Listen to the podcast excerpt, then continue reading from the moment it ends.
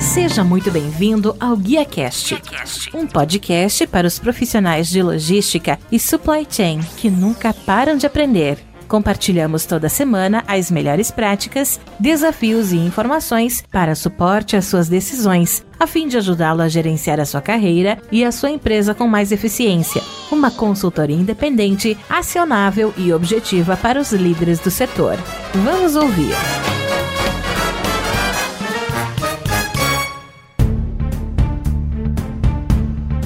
Olá, que tal? Tudo bem? Eu sou o Rodilson Silva e recebemos hoje no GuiaCast via webinar Marcelo Caio Bartolini Darco, CEO da Brinks Brasil, empresa que tem como missão proteger, armazenar e transportar itens de alto valor em um mundo em constante mudança. O Marcelo é formado em administração pela Unip, com MBA em marketing internacional pela mesma instituição e MBA em logística, materiais e gestão da cadeia de suprimentos pela Unicamp. Ele é especialista em trabalhos voltados para a indústria de logística e supply chain em empresas como TPC Armazém Gerais, Colômbia, diretor diretor da Silotec, gerente geral na Wilson Sons, trabalhou quase nove anos na Panalpina, tendo como posição Managing Director e hoje atua como CEO na Brinks, que é a primeira e mais inovadora empresa do mundo no segmento de valores. Marcelo, seja muito bem-vindo ao GuiaCast. Muito obrigado por abrir um espaço na sua agenda e me ajudar a fazer mais um episódio. Eu que agradeço, Rodilson, o convite. É um prazer poder estar aqui para a gente poder trocar um pouco de ideia, de figurinha aqui.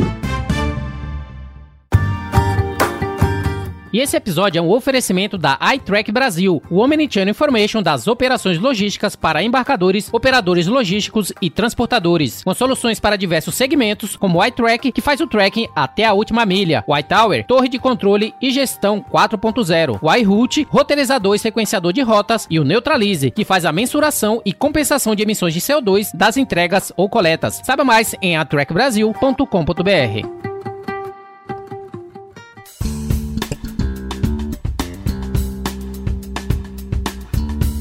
Dando início ao nosso bate-papo, hein, Marcelo? A gente costuma sempre fazer uma primeira pergunta para todos que a gente traz aqui no GuiaCast para falar um pouquinho sobre o lado pessoal também, que é importante para gerar empatia, para que a gente conheça as pessoas que a gente está trazendo. E eu gostaria de saber um pouquinho de você, que eu vi no seu Facebook que você é São Paulino, nascido em São Paulo, estudou no colégio Dante Alighieri em 79, fez agora em setembro 15 anos de casado. Eu gostaria que você pudesse falar um pouco pra gente eh, sobre você, sobre o Marcelo, né? Marcelo pai, o Marcelo que também é filho e para que nossos ouvintes possam conhecer um pouco mais sobre você, Marcelo, que é CEO da Brinks Brasil. Bom, legal. Primeiro, você fez uma boa investigação, né? De futebol eu não vou falar porque a coisa não anda muito bem pro time que eu torço, mas a gente continua torcendo até o fim, né? Bom, como você disse, o Marcelo, ele é um profissional de logística, eu nasci dentro da logística, né? Ou seja, desde o meu primeiro dia trabalhando, eu comecei nesse segmento, é algo que me encanta, que me engaja constantemente. Sou pai de dois filhos, dois meninos, são Paulinos também, os dois, né? Consegui convertê-los ao, ao, time. Tem um hobby que eu exerço desde que eu me conheço como gente, que é o aeromodelismo. Então, desde pequeno, eu gosto de montar aviões de madeira balsa. Aí depois evoluí para os aviões de motor, que você faz o, a pilotagem com cabo. E depois, hoje, no, no estágio que eu tô, eu, eu tenho aí alguns brinquedinhos de controle remoto, né? Então, tenho meus aviões de controle remoto que ajuda a desestressar o nosso dia a dia um pouco pouquinho aí meu dos meus filhos, né? Como você disse, sou casado já há 15 anos e feliz, né? Porque se eu não falar isso eu apanho da esposa, mas brincadeiras à parte. Não, muito bem casado. Ela também veio do segmento de logística, a gente acabou se encontrando nesse maluco mundo aí que a gente vive da logística. Então, é isso aí.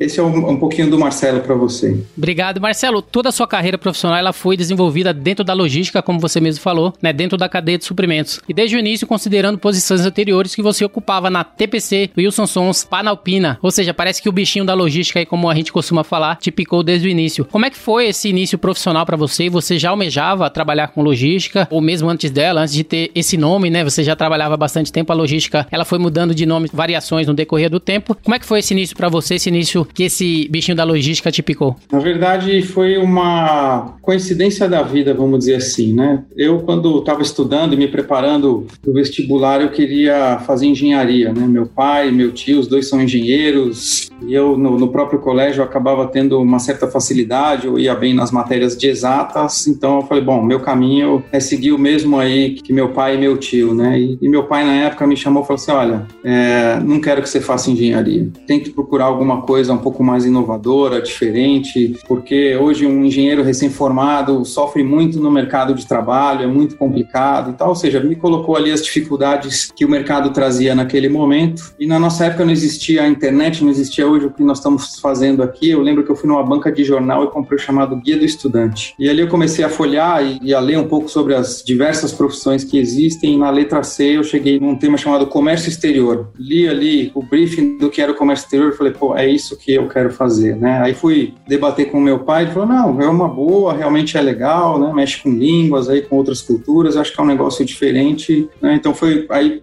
prestei o vestibular, acabei é, seguindo, né? Fazendo a faculdade de administração com comércio exterior. E como você bem falou, na, na minha época de faculdade não existia o termo logística, né? Então era, você mal ouvia falar de operador logístico, né? Então, enfim. E ali a grande coqueluche no momento era você trabalhar em mesa de câmbio dos bancos, né? Então, ou seja, você se formava em comércio exterior e ia trabalhar em mesa de câmbio dos bancos, que era um negócio bem legal e, e aonde muita gente iniciava a sua carreira e depois seguia aí dentro do próprio comércio exterior. E eu lembro que eu fui buscar um estágio no CIE, como muita gente, e chegando lá, tinha lá algumas oportunidades para fazer entrevista em bancos e tinha lá uma última linha da folha da, que a menina veio conversar comigo de uma empresa chamada Armazém Gerais Colômbia. E ela foi pegar uma caneta, que a caneta dela falhou, ela saiu da mesa, eu malandramente virei a folha e fui ver o que era esse Armazém Gerais Colômbia e tal, e aí falava um pouquinho da posição, do desafio. Aí ela retornou e falou assim, ah, então, então vamos agendar a entrevista no banco A, no banco B, no banco C, eu falei, não, ok. Eu falei, ah, mas eu também quero nessa última empresa aí, na... ah, mas ela não é banco. Eu falei, não, não tem problema, achei legal aí, tava batendo olho sem querer aí no escopo, acho que vale a pena. E aí, para resumir a história, acabei fazendo as entrevistas, acabou dando certo com a Colômbia também, então alguns bancos até me ligaram para o pro processo de estágio, mas eu acabei preferindo iniciar lá na Colômbia e chegando na Colômbia foi onde eu vivi o grande momento da transformação do mercado, né? Quando eu entrei na Colômbia era uma empresa de armazéns alfandegados que tinha ali uma operação de transporte, estava começando a mudar o conceito de armazém geral para centro de distribuição, né? ou seja, era um negócio bem é, novo, no início ali da década de 90. Permaneci lá por quase 17 anos e aí foi, foi uma grande evolução no mercado, na própria Colômbia e também comigo como profissional. Né? Entrei lá como estagiário saí de lá como gerente geral da área comercial, tendo passado por área de projetos, área de desenvolvimento de cliente, atendimento ao cliente, enfim, diversas oportunidades, implantando unidades fora do estado de São Paulo, tendo a oportunidade de viajar aí pelo Brasil inteiro. Então, aquilo foi quando o bichinho da logística me picou, como você estava comentando, e a partir dali eu tive certeza de que essa era a minha área de satisfação, de, de encontrar coisas diferentes, porque eu, como pessoa, não gosto muito de rotina. Acho que a rotina, ela não funciona para mim, né? ou seja, ela não me traz o, o, prazer e a motivação que eu preciso no dia a dia. E quando você trabalha em, em logística, rotina é algo que não existe, né? Cada dia é um dia, é um novo desafio, e aí isso acaba me encantando a estar nesse segmento. Não tomei o antídoto para o veneno do bichinho da logística e nem quero tomar, vou continuar assim. Excelente. E falando um pouquinho agora da sua posição atual, você hoje é CEO da Brinks, né? Eu gostaria de saber de você quais são as suas principais responsabilidades, que atividades fazem parte do seu escopo de trabalho. Eu tenho certeza que muitas das pessoas que estão assistindo, das pessoas que querem crescer profissionalmente, almejam ter o mesmo tipo de carreira que você. E para isso eles precisam entender o que, que um CEO faz. Então, qual são as suas responsabilidades dentro da empresa da Brinks? É engraçado você falar isso, eu vou só voltar um pouquinho e contar um tema, né? Eu lembro quando eu estava falando que eu era estagiário eu lembro que eu olhava para a sala do presidente, né, para o CEO da Colômbia na época, e falava, putz, um dia eu queria sentar nessa cadeira, né, porque deve ser super tranquilo trabalhar ali, você só conversa com o cliente. Na minha visão, naquele momento, eu entendia que aquela era uma vida muito tranquila, né, sem problemas, ou minha humilde visão naquele momento, né. E hoje, tendo alcançado essa cadeira, já numa segunda experiência à frente de uma organização aqui no Brasil, você ser CEO, né, é, você precisa primeiro, aquilo que eu comentei, né? A questão da rotina, ela não, não existe no nosso dia a dia, né? Eu tenho a responsabilidade aqui por todo o portfólio de produtos da Brinks aqui no Brasil, toda a execução das atividades, o resultado financeiro, a tomada de decisão,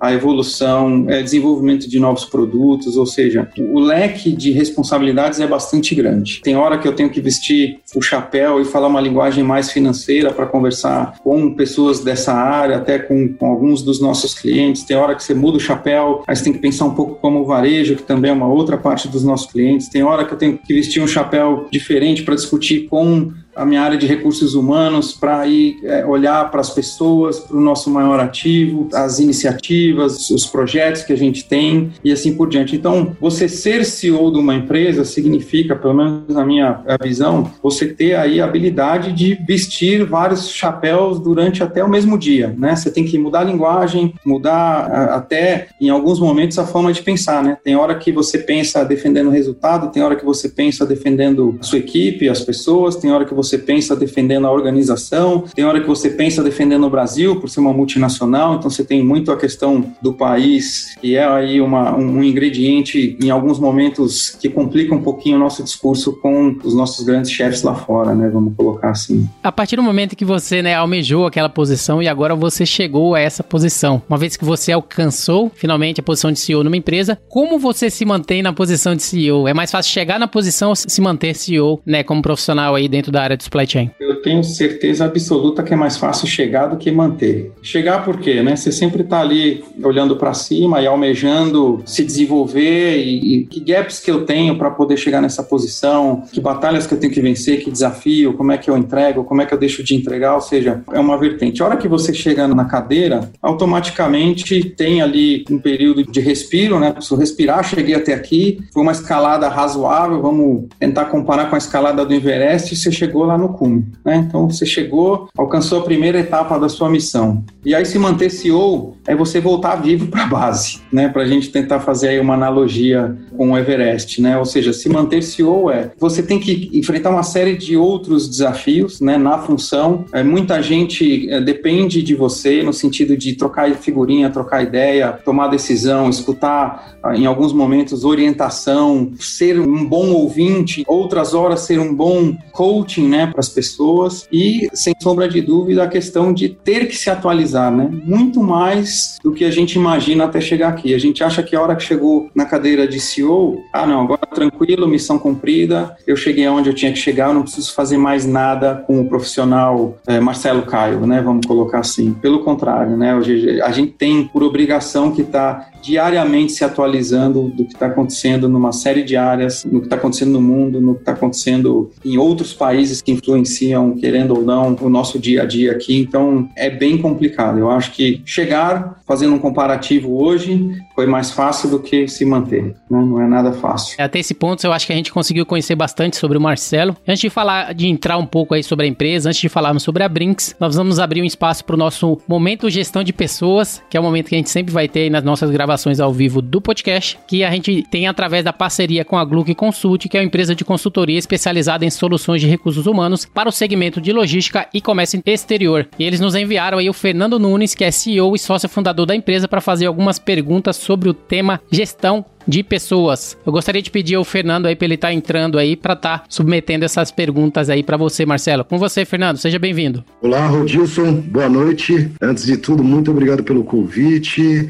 É uma parceria que nós iniciamos, eu tenho certeza que duradoura e nós vamos trazer aí, falar com excelentes executivos aí nessa, jornada, né? E iniciando com o Marcelo Caio, um executivo que eu tive o prazer de conhecê-lo e conversar com ele sobre pessoas, sobre como ele trabalha trabalha com as pessoas da equipe dele lá no passado. Marcelo, boa noite. Prazer ter você aqui também para te bater esse papo. Marcelo, queria entender de você, né? Falando sobre gestão de pessoas, que é o nosso momento agora, você pode nos informar quais as principais competências para um executivo na área de logística? A gente sabe que não é uma área fácil para se trabalhar, mas é importante você ter aí algumas competências que são voltadas para esse segmento. Fernando, boa noite. Legal ter você aqui, né? Obrigado aí também pelo pelo convite. É um prazer a gente poder estar debatendo. E falando um pouquinho de competência, né? Quando você fala da área da logística, e tudo que eu vou colocar aqui é muito da minha opinião, tá? Não vou seguir nenhum livro, não vou seguir nada do que os grandes professores aí. Eu vou colocar um pouquinho da minha visão de como eu enxergo o tema, né? Quando a gente fala em logística, a logística, querendo ou não, é uma área que ela te proporciona uma série de oportunidades, né? Ou seja, é uma área onde você pode ter o perfil mais diferente um do outro outro que você vai ter oportunidade de trabalhar na logística, né? Ou seja, você não precisa, por exemplo, na indústria química, você não precisa efetivamente, como na indústria química, né?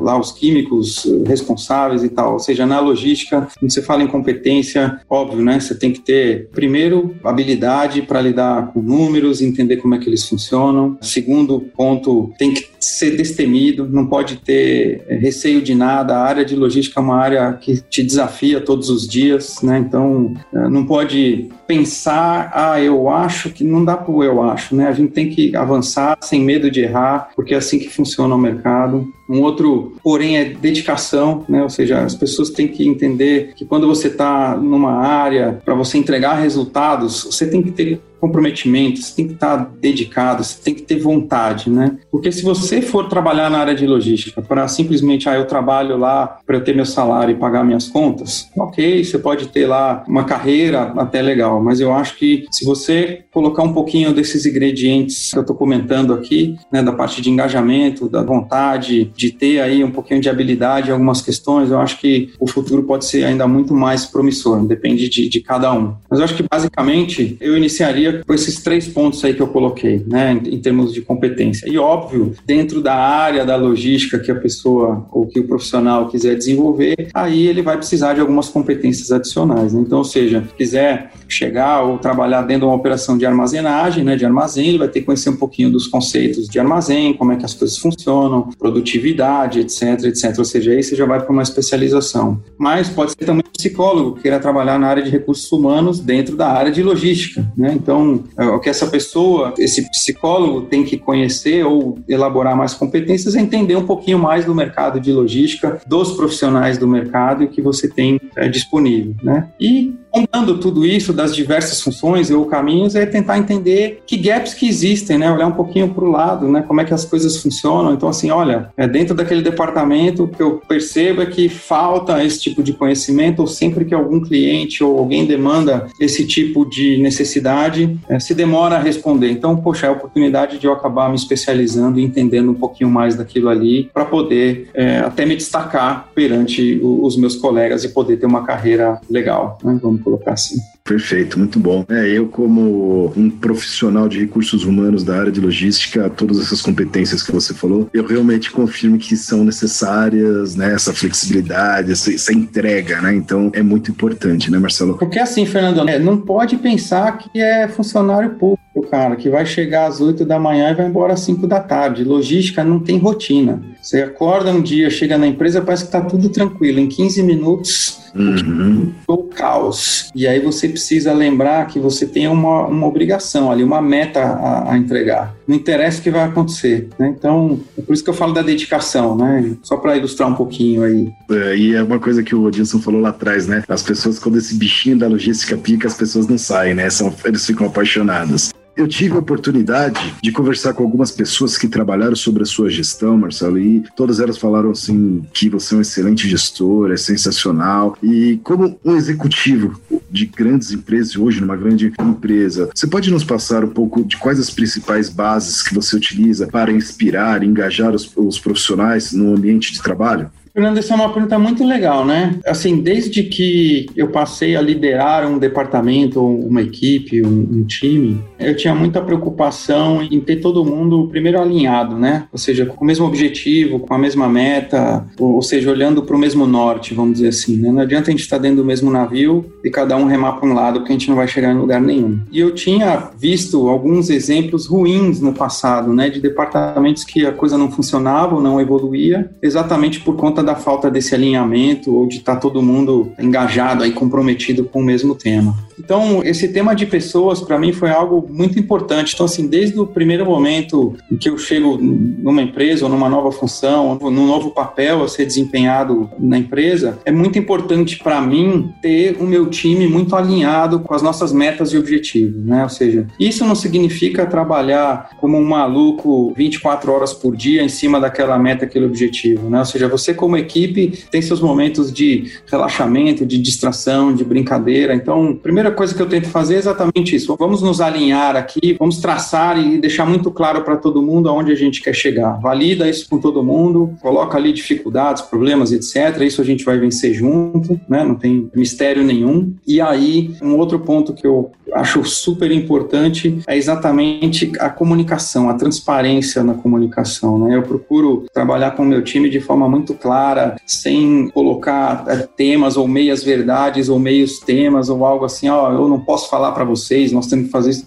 Isso não existe. Eu sempre procuro dividir o máximo com o time, porque só assim, fazendo com que eles entendam efetivamente o que, que eu preciso, né, o que, que a companhia precisa, é a hora que a gente começa a coletar resultados. E graças graças a Deus eu tive a oportunidade na minha vida de passar aí, construir equipes sensacionais que eu sinto saudade até hoje em dia de algumas, né? E faz parte porque foram momentos de bastante vitória, de bastante é, entrega, de muita coleta, né? Até de aprendizado individual, porque você está lidando com pessoas e lidar com pessoas é algo extremamente complicado, muito mais difícil do que a gente fazer uma planilha para calcular o preço de algo ou o custo de alguma operação. Perfeito, Marcelo, eu te agradeço agradeço aí pelas respostas das perguntas. Tenho certeza que os insights que você passou aqui, eles são muito válidos para os profissionais de logística. Eu te agradeço. Esse é o momento aí, como o Rodilson falou, gestão de pessoas. Volto para o Rodilson para ele continuar a conversa contigo. Rodilson, tô por aqui. Precisando, só me chamar. Obrigado, Fernando. Né, gostaria de agradecer de qualquer forma já inicialmente a parceria com a Gluck e ao Fernando aí pela participação na nossa gravação do Guia Cash. É o Marcelo dando continuidade agora, né? Você falou sobre o bichinho da logística, falamos sobre sua vida pessoal, falando sobre sua vida profissional. E agora a gente vai falar um pouquinho sobre a empresa, né, que você está se dedicando aí como CEO. A Brinks que tem como lema aí a logística da segurança privada no Brasil, através da gestão de bilhões de reais com segurança e profissionalismo. Falando um pouquinho da empresa, que é uma empresa centenária, é especializada em transporte e logística de valores, que está no Brasil desde 1966 e atende empresas de diversos setores, desde instituições financeiras, varejo, operadores de telefonia, mineradoras indústrias farmacêuticas, eletroeletrônicos, entre muitos outros. Eu gostaria que você pudesse inicialmente nos dar um overview da empresa, falar um pouquinho sobre ela, as soluções que ela oferece para o mercado, principalmente no Brasil, e qual espaço o setor que ela está inserida nacionalmente.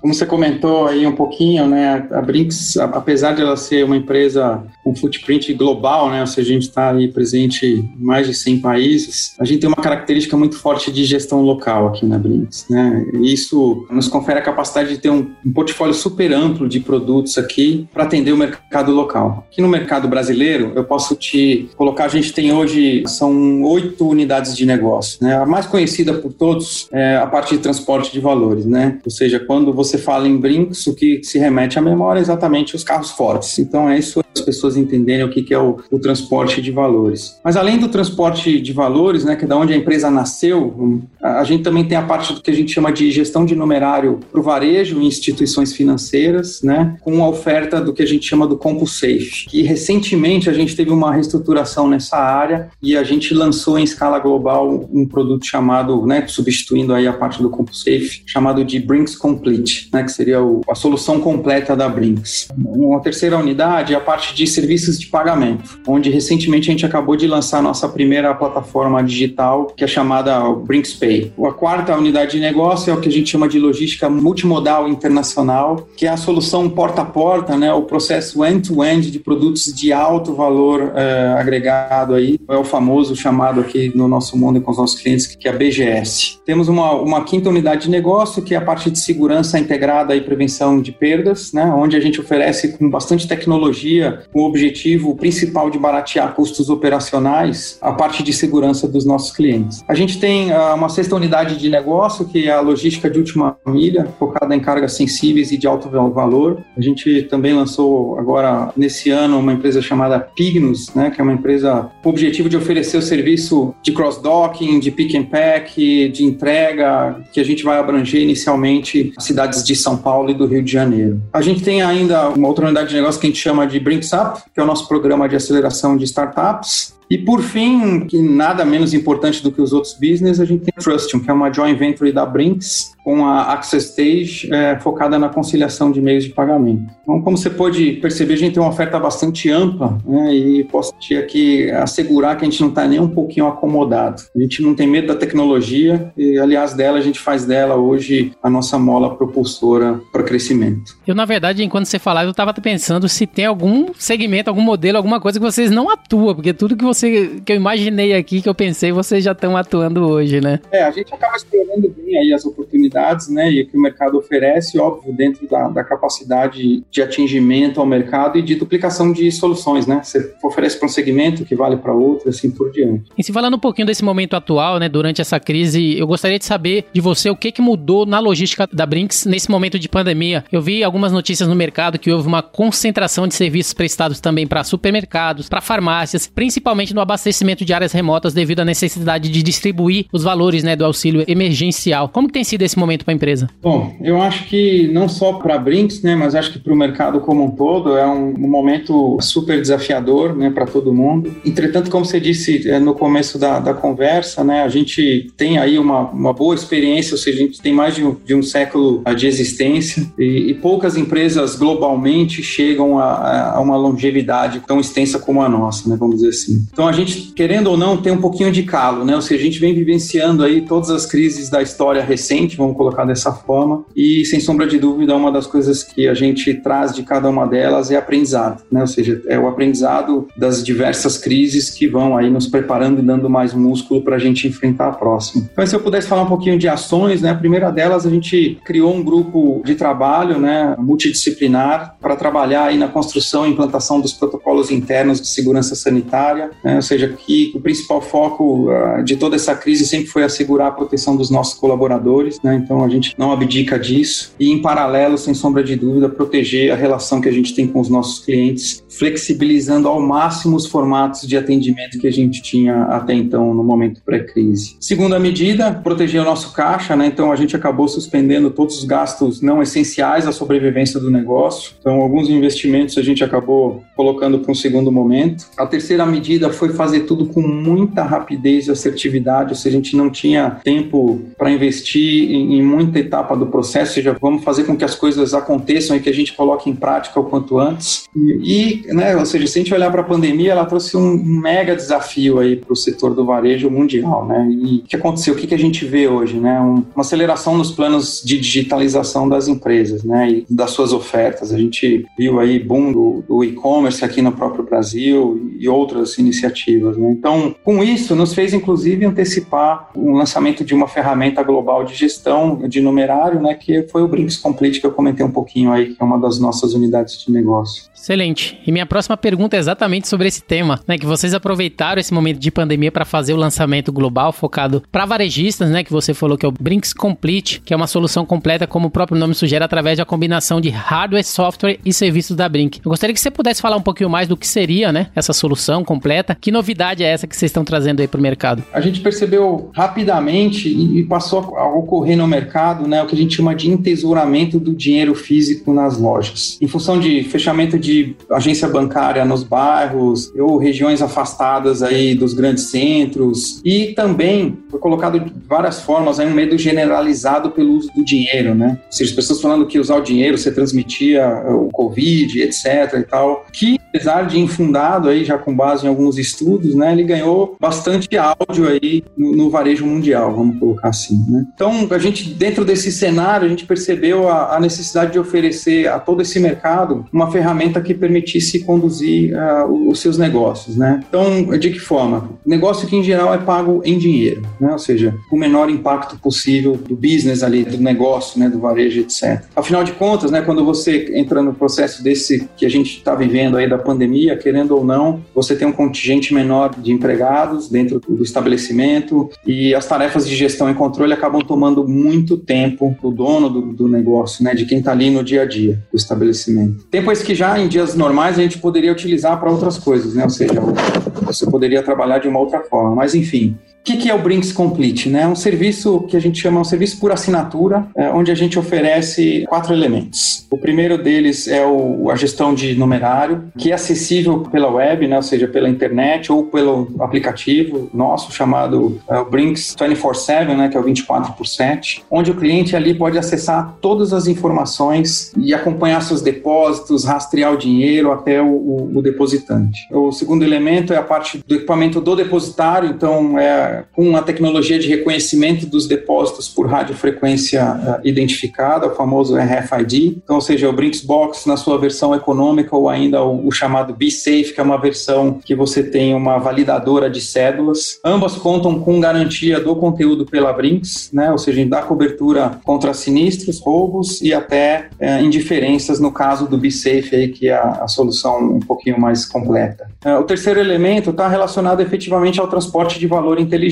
né? ou seja, com esse equipamento uh, dentro do estabelecimento, a gente tem condição de reduzir a quantidade de recolhimentos uh, ao extremo, uh, podendo chegar a, ser simplesmente uma vez por mês. Óbvio, depende do volume financeiro do varejista, mas assim a gente reduz muito o contato social das nossas equipes ao mínimo necessário. E o último elemento é o chamado crédito direto uh, Brinks, ou seja, a gente dá o crédito no D mais zero para os nossos clientes, ou seja, a Brinks realiza o depósito em conta corrente diariamente, independente do banco de relacionamento do cliente, mesmo que o dinheiro ainda esteja fisicamente dentro da loja. Ou seja, todos esses elementos eles também podem ser contratados individualmente pelo varejista. Não é porque ele é uma solução aí, o Brinks Complete, que ele só pode ser uh, contratado no seu total. Ele pode ser compartilhado, inclusive com vizinhos. Né? Você pode ter ali um pool de lojas que podem estar uh, trabalhando em conjunto. É a que a gente chama da versão multi-cliente, onde nós nos encarregamos de calcular automaticamente a porção de cada cliente, cobrando individualmente de cada um o valor do custo do serviço. Excelente.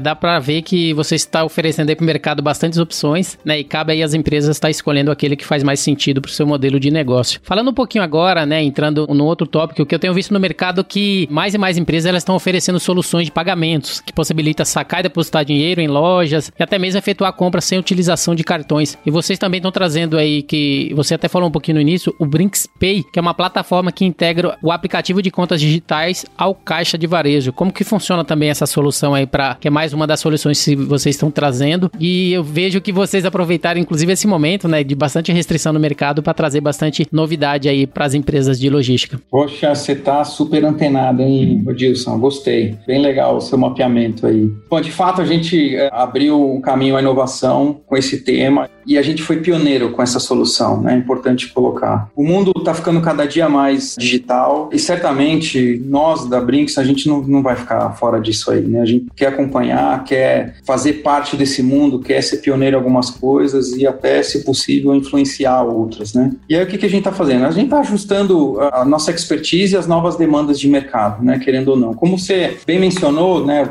Falando especificamente do, do Brinks Pay, ele é mais do que apenas o saque e depósito propósito no varejo. Né? A gente começou com essa primeira versão, onde você tem essa funcionalidade já atuando, e em breve a gente vai ter uma série de outras transações complementares que vão permitir ao varejista não só economizar, como também ganhar dinheiro ao prestar serviço para os seus clientes. Mas isso aí é novidade para um segundo momento. E falando um pouquinho agora da Pignus, né, que vocês trouxeram também para o mercado com o objetivo de trazer soluções para empresas que transportam produtos sensíveis de, e de alto valor agregado. Né? A Pignus, que é através de vans, né, que vocês chamam, né, de o primeiro sistema de logística de seguro para cargas fracionadas de alto valor. Eu gostaria de saber que tipo de necessidade que vocês identificaram no mercado e qual que é o diferencial que esse modelo de negócio que a Pignus oferece. Quando a gente olha um pouquinho para o nosso país, né, e a gente tem aí uma, uma realidade irrefutável, é a parte do roubo de cargas, né, ou seja, a maior parte desse tipo de ocorrência se concentra na região sudeste, no eixo que compreende ali entre as cidades eh, de Campinas e a Baixada Fluminense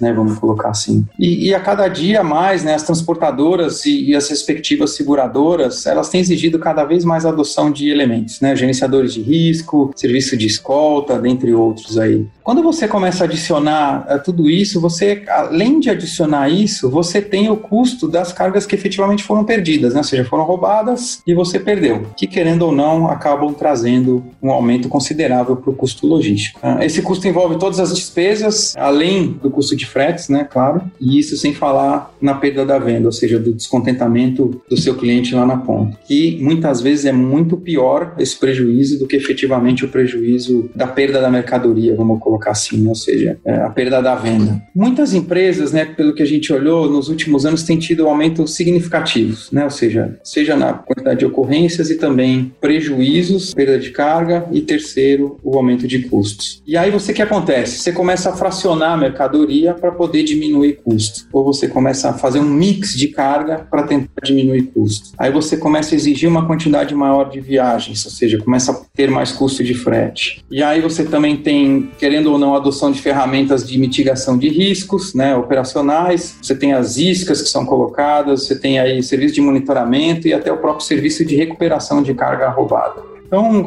aliado a isso, ainda você tem várias uh, empresas que passaram a exigir dos funcionários das transportadoras e, e, os ajudantes que passassem a ter seus os dados completos, antecedentes verificados e etc. Hora que você coloca todo esse esforço de trabalho adicional, uh, que requer, querendo ou não, aumento de quadro de equipe de supply chain ou da equipe de logística nas empresas, que no final, né, ou seja, você coloca tudo isso no caldeirão, você vê todo o custo operacional aumentado. E aí esse é o tal custo logístico, parte hoje do custo Brasil que a gente tem aí na nossa equação. Com a ideia da Pignos, né, ou seja, na Pignos, todo esse esforço adicional ele fica resumido. Por quê? Porque ali a gente utiliza os mesmos preceitos que a gente já tem na contratação dos colaboradores que a Brinks desenvolveu durante uh, o longo aí dos, dos anos. A gente só trabalha com equipe própria, são colaboradores registrados, ou seja, estão uh, sobre as, a, a CLT, os veículos são próprios com blindagem, é, a escolta está embarcada, e tem o nosso monitoramento de segurança. Os veículos têm rastreamento que a gente chama o rastreamento por quatro vias, né?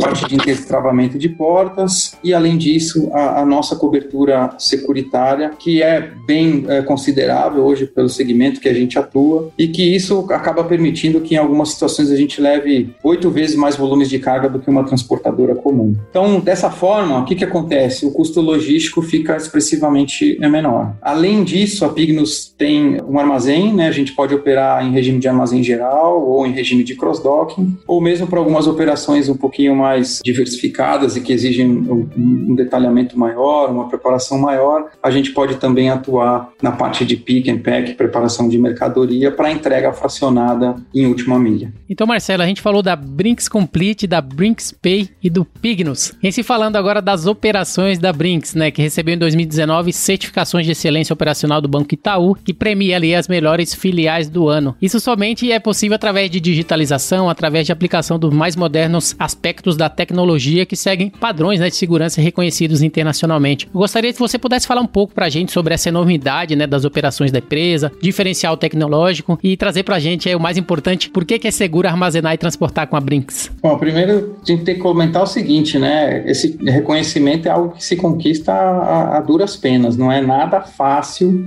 a gente conseguir conseguir conquistar isso uh, de um renomado logotipo do mercado, né, de uma grande empresa. E para você perder é rapidinho, né? Ou seja, o menor descuido ou deslize, você acaba perdendo isso aí. Então, a gente vive no fio da navalha aí todos os dias, né? Ou seja, para conquistar esse, esse patamar, foi necessário criar uma cultura de excelência dentro da empresa, onde todos do time têm é, voz e participam de discussões, né? A gente adotou o chamado Lean Manufacturing, né? O sistema da Toyota de produção, e a gente realiza durante o ano uma quantidade infinita aí de kaizens. Criamos uma área de melhoria contínua, essa área de melhoria contínua hoje a gente chama dentro da Brinks de projetos, né? É, durante um bom tempo dentro da Brinks, a gente tinha mais profissionais dentro dessa área de projetos do que efetivamente na área comercial, ou seja, foi um investimento é, bastante pesado que a gente fez para mudar a nossa cultura e, e, buscar algo mais, né? Vamos colocar assim. Passamos aí quase 10 anos e a gente pode dizer que essa mentalidade hoje ela faz faz parte do nosso DNA, ela é parte da nossa cultura, né? Então, e a gente tem ali dentro do, nosso time, desde pessoas iniciantes no tema e até os chamados black belts, né? É, ou seja, é possível você navegar e andar dentro da empresa e ver uma pessoa tomando por si só a atitude de querer aplicar alguma ferramenta de trabalho de auditoria dentro da sua atividade porque não conseguiu atingir a produtividade esperada ou a performance que ela estava buscando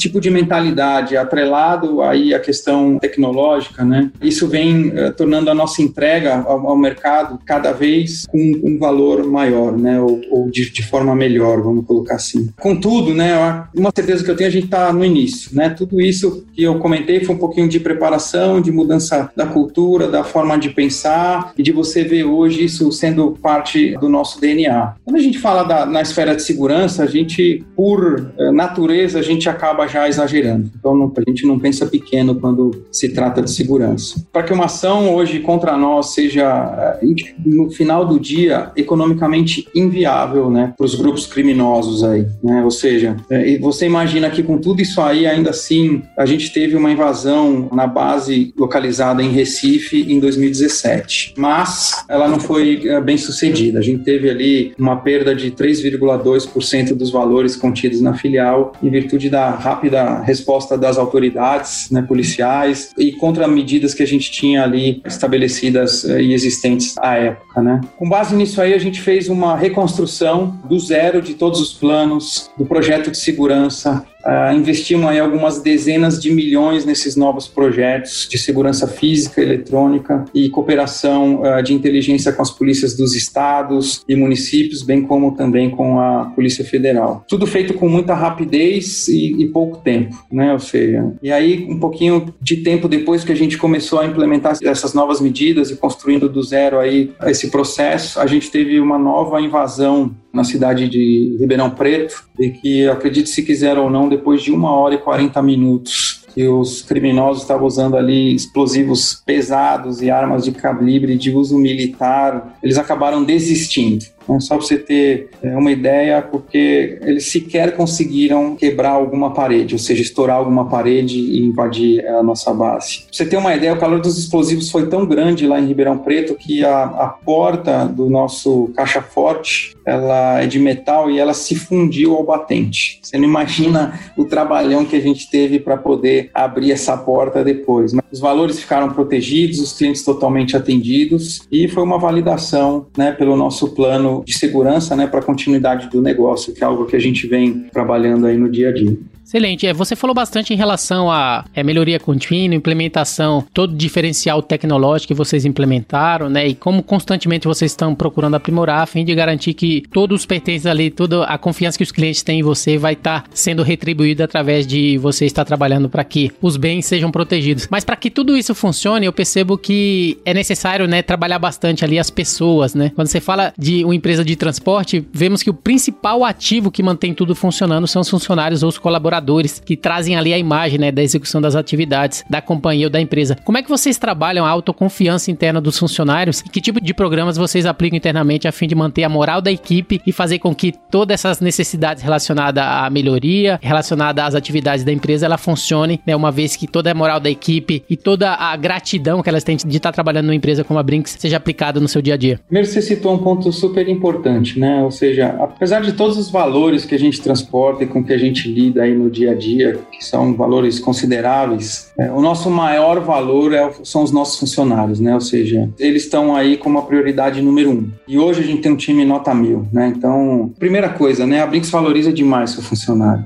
É, ele é a primeira prioridade. Segundo, a gente investe bastante em treinamento. Bastante treinamento, chega até ser exaustivo a forma que a gente trabalha as questões de treinamento. Mas é algo que a gente aplica muito no dia a dia, nas diversas áreas. Né? Trabalhamos muito na parte de comunicação, né? ou seja, é, desde os diretores até os nossos vigilantes, eles têm que saber o que está acontecendo, o que, que vai acontecer, o que nós pretendemos, aonde a gente quer chegar, aonde não dá para chegar, ou seja, essa série de questões. E sem sombra de dúvida, com isso, buscar o famoso clima organizacional que as pessoas se sentem confortáveis, se sentem abraçadas, porque afinal de contas, né, a gente passa muito mais tempo dentro da empresa, cumprindo ali no, o nosso dia a dia, do que efetivamente em casa com as nossas famílias. Essa é a forma que a gente trabalha para ter os nossos funcionários é, engajados e, e, felizes né, em poder fazer parte do nosso mundo, né, poder ter orgulho de fazer parte da Brinks. Excelente. Partindo agora para nossas últimas perguntas, gostaria de saber de você especificamente quais foram as suas principais realizações como profissional, né, do que, que você se orgulha de ter feito em sua carreira? Principais realizações, eu acho, eu acho não, tenho certeza. Hoje eu olho para muita gente que eu tive a oportunidade de trabalhar junto e, e de fazer parte do time e ver hoje uma série de profissionais aí de sucesso tendo alcançado posições importantes nos diversos segmentos é, do mercado e na, no próprio segmento de logística. Então, eu acho que essa é um, uma das minhas principais realizações, né? Poder ver pessoas que trabalharam, que a gente trabalhou junto, hoje está alçando é, voos mais longos sozinho e, e, fazendo as coisas acontecerem. Então, isso me dá muito orgulho. Eu sei que, querendo ou não, eu influ acabei influenciando ali, seja pelas coisas que eu fiz certo ou por coisas que de repente não foram tão certas ou tão corretas ou não acertamos da primeira vez, erramos, enfim. Você aprende bastante com o erro também. O que, que eu me orgulho? Eu vou, vamos falar assim, né? Eu acho que eu posso considerar que eu sou um vencedor até então, né? Até hoje eu vim vencendo desafios, né? Eu tive sempre colocado à minha frente na minha carreira desafios. E eu posso te dizer que eu conto uh, em uma mão os, os desafios que eu não fui capaz de vencer ou de entregar. A gente não faz nada sozinho, a gente faz é, com time. Então, outra coisa que eu me orgulho é de eu ter feito, como eu comentei, acho que um pouquinho lá no início da nossa conversa, de ter conseguido construir equipes e times, né? Puxa, invejáveis, né? É, você olha para aquela sua equipe, para aquele seu time e para cada momento que você está vivendo e para cada empresa que você está. Então, essa construção dos times e, e, os resultados e o prazer que a gente conseguiu conquistar junto é, foi muito legal. E querendo ou não, a parte de entrega de, de resultado. Eu sempre fui um cara nada acomodado, eu sempre fui um cara que procurei sempre desafiar muito o status quo, não me conformo com o que eu vejo, eu preciso efetivamente é, debater aquilo ali, desafiar para ver se não existe uma forma melhor de se fazer aquilo, ou de se fazer de uma forma diferente, ou menos dolorosa, ou mais prazerosa, enfim. Eu sou um cara bastante focado nisso aí, então acho que são esses pontos aí que eu comento contigo, de principais realizações e, e de ter muito orgulho de ter feito na minha carreira até então. E para finalizar, minha última pergunta, eu gostaria de saber de você, que você inclusive até falou no começo, não sei se vai ser isso, como é que você tem usado seu tempo a fim de encontrar o equilíbrio entre a vida profissional e pessoal e ter saúde para melhorar ainda mais a sua performance? Você falou no início, tem gente que vai para religião, tem gente que vai para viagens, tem gente que gosta de fazer exercício físico, você comentou que você faz o aeromodelismo, é isso aí que te, te tira um pouco dessas responsabilidades de CEO e te traz um pouco para focar um pouco na carreira pessoal e encontrar o equilíbrio aí, equilibrar os pratos da vida que a gente costuma falar? É bem legal isso, né? Porque é muito complicado, é muito difícil como profissional você encontrar o, o famoso balanço saudável, né? Ou seja, entre vida pessoal e profissional. Eu acho que existem momentos na vida em que você tem que dar um pouquinho mais de olhos, né, para a vida profissional, tem hora que tem que ser um pouquinho mais pro lado da vida pessoal, mas você não pode ter um grande gap entre uma coisa e outra. Eu andei dando umas cabeçadas no passado, né? Ou seja, para aprender a buscar um equilíbrio mais saudável, vamos colocar assim, né? Paguei até um pouquinho uma, um preço um pouquinho caro, porque trabalhava demais, esquecia o lado pessoal, para mim era tudo bem diferente da forma que eu enxergo hoje e querendo ou não, eu acabei pagando um preço naquele momento ali. Tive até que me afastar das minhas atividades profissionais para poder reorganizar os meus novos passos. E sem sombra de dúvida, o que acontece a partir dali você passa no final do dia a se respeitar. É isso que você tem que fazer. Existe limite para tudo. E, e, a gente só aprende que existe um limite a hora que a gente uh, toma uma pancada aí ou ou acerta algo que não é para acertar, vamos dizer assim. Então, o que, que eu procuro fazer, né? Primeiro, vamos colocar assim, pré-pandemia, né? Porque agora dentro da pandemia a gente tem a questão de home office e tal, então tem uma nova adaptação, um novo modelo em prática. Mas até então eu procurava, enquanto eu estou na empresa, enquanto eu estava fora de casa, estava extremamente focado nos temas da empresa, né? Então, do meu departamento, do meu time, dos meus desafios pessoais e etc. A hora que eu entrava em casa, acabava desligando uma chave e ligava outra, né? O que eu vejo aí, porque querendo ou não, a questão tecnológica, ela não nos ajuda nesse tema, porque você está o tempo inteiro ali com o celular na sua mão, que você pode acessar seus e-mails, ver mensagem, alguém te aciona no momento que você está com a família para poder falar de questões profissionais. Então, tem que saber muito balancear a questão de que momento que eu tenho que curtir mais o meu momento família, em que momento que eu tenho que me dedicar mais às questões profissionais. Sem sombra de dúvida, ter um hobby é algo que ajuda muito. Posso te dizer que o aeromodelismo é algo que me desconecta de tudo. Não é só da empresa, é de tudo. É o meu momento exclusivo, único, onde ali eu estou relaxando meus pensamentos, respirando para poder enfrentar os desafios. Porque a gente não tem desafios só na vida profissional. Na vida também a gente tem uma série de desafios, né? Então eu posso te dizer que eu consegui ter o meu momento ali, meu momento onde eu tiro tudo da minha cabeça, eu estou focado ali no, no, meu avião, nos meus aviões, no problema que ele está me trazendo, na satisfação que ele está me dando, enfim. E aí eu consigo é, respirar, recarregar as baterias para poder enfrentar os próximos desafios. Então eu tenho procurado olhar para isso e que, sem sombra de dúvida, a gente tem que colocar alguns termômetros, né? Para a gente ver se a gente não está se dedicando demais de um lado, pouco do outro e vice-versa. Então, é um desafio que é, é, difícil você falar assim, puxa, olha, eu vivo há muito tempo num equilíbrio, né? A gente tem fases de altos e baixos, novos desafios, querendo ou não. Você vê, o processo da pandemia que a gente vem passando, ele acabou exigindo um pouco mais de dedicação, questão de home office, pessoas que não estão acostumadas. Como é que eu dividia antes profissional e, e pessoal e agora tá tudo misturado junto dentro do mesmo local e você aqui numa videoconferência passa o cachorro por cima, o vizinho grita, é, toca a campainha, toca o telefone, enfim. Então é toda essa habilidade de tentar organizar para ter o melhor balanço entre tudo e no final do dia você poder dormir feliz. Marcela, essa foi minha última pergunta, né? Eu gostaria de agradecer a toda a sua participação, tá compartilhando aí com os nossos ouvintes a toda a sua história, para os nossos fãs do Guia Cash. Eu gostaria de pedir para você deixar os seus contatos, os contatos da Brinks e fazer as suas considerações finais. Bom, vamos lá. Primeiro eu queria agradecer você, Rodilson, e ao Guia Cash pela oportunidade, ao Fernando também pela iniciativa em conjunto aí com vocês. Acho que isso é super importante, esse bate-papo e dividir um pouquinho de experiência, querendo ou não. Eu acho que a gente pode sempre aprender um com o outro, né? Falando um pouquinho dos meus contatos, bom, eu fico na, na, no nosso escritório em São Paulo. Meu e-mail é marcelo.k caio.brinks.com.br. O nosso telefone lá do escritório é o 2133-0431 e estamos à disposição. Tem o website também da Brinks, fiquem à vontade. Sempre algumas pessoas perguntam: ah, como é que eu faço para entregar um currículo? Né? Ou seja, entra lá no nosso site, tem o portal. Sem sombra de dúvida, tem bastante oportunidade aí para quem queira se aventurar na área da logística. Muito bem, o Guia Cash ele teve a honra de receber Caio Bartolini, CEO da Brinks Brasil. Se você gostou desse episódio em formato webinar, você pode compartilhar com seus colegas, amigos e profissionais de supply chain e, se possível, deixe uma avaliação e um comentário em ratedespodcast.com/guiacash. Você também pode me encontrar no LinkedIn, é só procurar por Rodilson Silva, comunicador logístico multiplataforma. E caso tenha alguma notícia relevante, evento, reportagem, opiniões e tendências do mundo da cadeia de suprimentos que gostaria de dar destaque no Guia Cash, envie uma mensagem direta através através do Instagram para guia underline corporativo, Twitter arroba Rodilson S ou através do e-mail rodilson arroba guiacorporativo.com.br. Eu sou Rodilson Silva com Caio Bartolini que te envia um Guia Cash abraço. Até a próxima. Tchau, tchau.